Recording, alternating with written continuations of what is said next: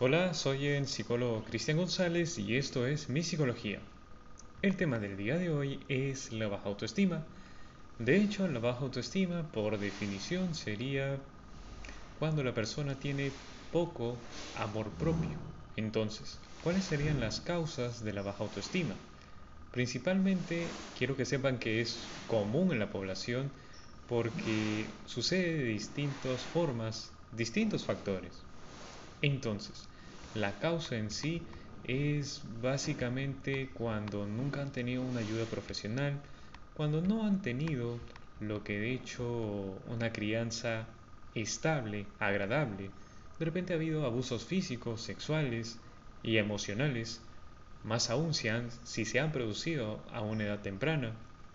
Han sufrido discriminación de cualquier tipo, por ejemplo el bullying, sufrir la pérdida de un ser querido, Sentir fracaso a la hora de cumplir con las expectativas paternas o maternas, o de cualquier figura de referencia. Haber sido desatendido desatendida sus necesidades básicas en la infancia. Sentir que no encaja en el colegio, la universidad, etc. Afronta situaciones de desempleo o condiciones laborales precarias si la persona ha trabajado desde joven. También cuando te sientes empujado, empujada por la presión social para seguir determinadas normas. Entonces, puede ser que también padezcas enfermedades que condicionen tus actividades cotidianas e impacten tu calidad de vida.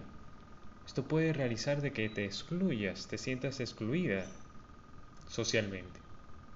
Entonces, es importante de que sepan que las experiencias que vivimos, como la interpretación que le damos a la situación en nuestra vida, va a influir en que desarrollamos una autoestima sana o también una autoestima baja.